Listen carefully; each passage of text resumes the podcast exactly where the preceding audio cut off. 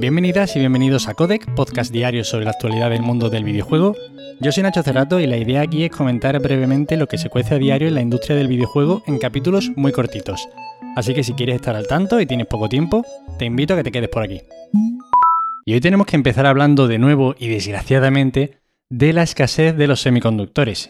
Y es que vivimos en una línea temporal en la que Sony ha decidido seguir fabricando más PlayStation 4 debido a la imposibilidad de hacer frente a la demanda de PlayStation 5. Es una decisión curiosa, llamativa, porque la estrategia inicial de Sony incluía detener la producción de PlayStation 4 de cara a finales de 2021. Pero evidentemente tiene todo el sentido del mundo que hayan reculado en este aspecto porque, bueno, vivimos en unas circunstancias muy específicas y complejas y hay que adaptarse a los tiempos. Y es por eso que la compañía ha invertido en una nueva fábrica de chips en Japón para aliviar de alguna forma la demanda de consolas PlayStation fabricando consolas de la anterior generación. Hace poco se compartía un mapa en el que se veía qué regalo era el más pedido en cada país del mundo y en realidad en muchísimos países, sobre todo de rentas más bajas, la PlayStation 4 era el regalo más demandado. Yo creo que incluso en general era más demandado que la PlayStation 5. Entiendo que si también estás un poco puesto en el asunto, descartas pedir una PlayStation 5 porque los Reyes Magos lo van a tener complicado para conseguirla. Pero bueno, vivimos tiempos extraños y esperemos que para 2023 se normalice el asunto. Hitman 3 revelará nuevo contenido hoy, 13 de enero, a las 3 de la tarde en horario español, en un evento que se presupone breve y conciso de unos 15 minutos, en el que IO Interactive va a presentar el modo de realidad virtual para PC, un nuevo modo de juego y otros anuncios, sorpresas y nuevo metraje. Hay ganas de ver qué nuevo contenido nos trae IO Interactive porque con este juego lo han estado haciendo muy bien. Y recordemos además que esta gente está trabajando también en el nuevo y esperado juego de James Bond, que yo creo que es una de estas ocasiones en las que una licencia encaja muy bien con la desarrolladora en cuestión. Este último Hitman funcionaba muy bien en esto de ofrecer una serie de pequeñas fases, pequeños mundos, incluso pequeños immersive sim, en los cuales tenías que explorar, conocer las rutinas de los personajes, utilizar todas las herramientas que tuvieras a tu disposición para de la forma más eficaz ejecutar tu misión. Nintendo fecha la salida de Kirby y la Tierra Olvidada para el 25 de marzo, bastante prontito. El primer gran melocotonazo de Switch porque yo no incluyo en este top el Pokémon Leyenda Arceus, porque creo que está muy lejos de ser un juego con ambiciones comparables a Zelda Breath of the Wild 2, Bayonetta 3, Splatoon 3 o este Kirby y la Tierra Olvidada. Que por cierto, si este año tres de estos cuatro juegos salen medio bien en Nintendo Switch, puede ser un año apoteósico. Y bueno, el juego luce muy bien en el tráiler, ya lucía muy bien en el primer tráiler que vimos, pero es que en este sigue apeteciendo explorar un poquito más el mundo que nos enseña. Y lo que muestra a mí me genera, la verdad, muchas expectativas sobre lo profundas y lo interesantes que van a ser ese abanico de mecánicas que suelen desplegarse en los Kirby. Además, en el tráiler hay algún plano que recuerda mucho a Dark Souls, un puente con una niebla o un desierto, que de verdad parece increíble como salen algunos juegos de Nintendo Switch que gráficamente están pidiendo auxilio y sin embargo luego te sacan otros juegos como este Kirby, el Zelda Breath of the Wild o por ejemplo el Bayonetta que viene próximamente, que se ve espectacular. Y bueno, muchas ganas de este Kirby.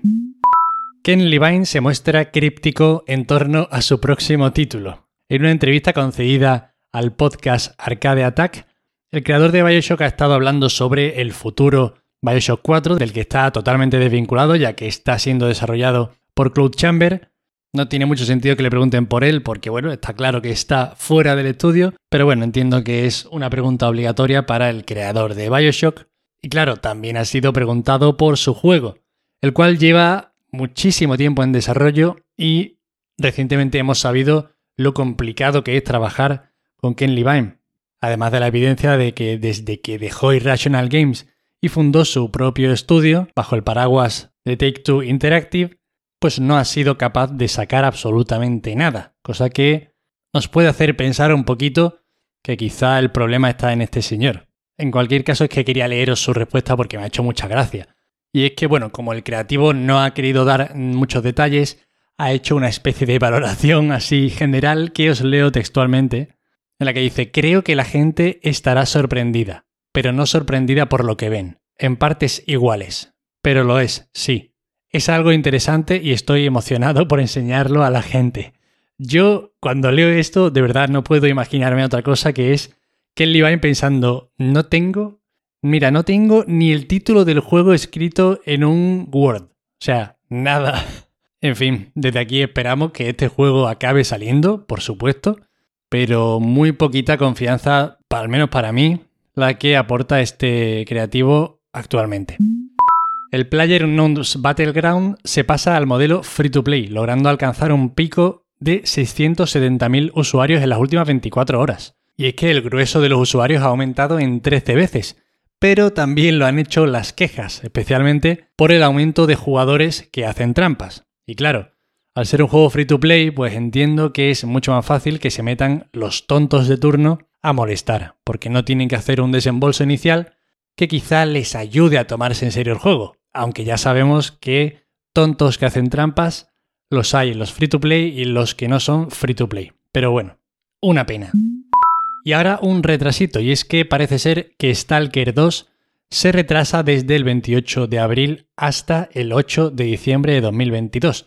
Van a poder seguir diciendo a sus inversores que sale en 2022, eso no va a cambiar, pero bueno, yo me hace gracia porque, bueno, en unos días podréis escucharme de nuevo en DLC con Alejandro Marquino, y justo ayer grabábamos hablando de estos juegos que van a salir en 2022, y cuando hablamos de Stalker 2, él decía que creía que lo iban a retrasar y yo, según los vídeos que había visto, que lo veía muy entero y con gameplays bastante largos, decía, bueno, yo creo que este por lo menos aguanta. Pues mira, el mismo día, la misma mañana, al rato de grabar ya nos estábamos pasando la noticia de que se retrasaba y además unos cuantos de meses, hasta diciembre. En fin, que me enrollo. La desarrolladora ucraniana explica en el comunicado que, y cito textualmente, estos siete meses adicionales de desarrollo son necesarios para realizar nuestra visión y alcanzar el estado que esperamos para el juego.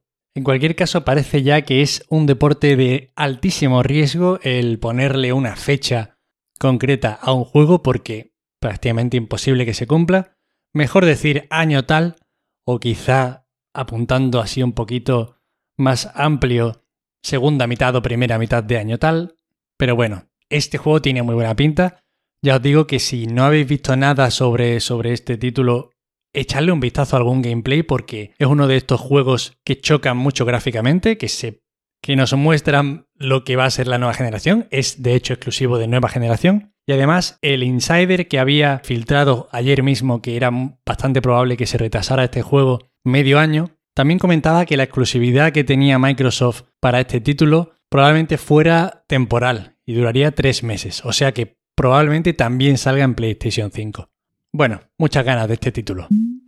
Ya están las nominaciones a los GDC 2022, la Game Developer Conference. Y el videojuego que destaca entre los finalistas es Deathloop, que es el que cuenta con más nominaciones, seguido de It Takes Two y Forza Horizon 5.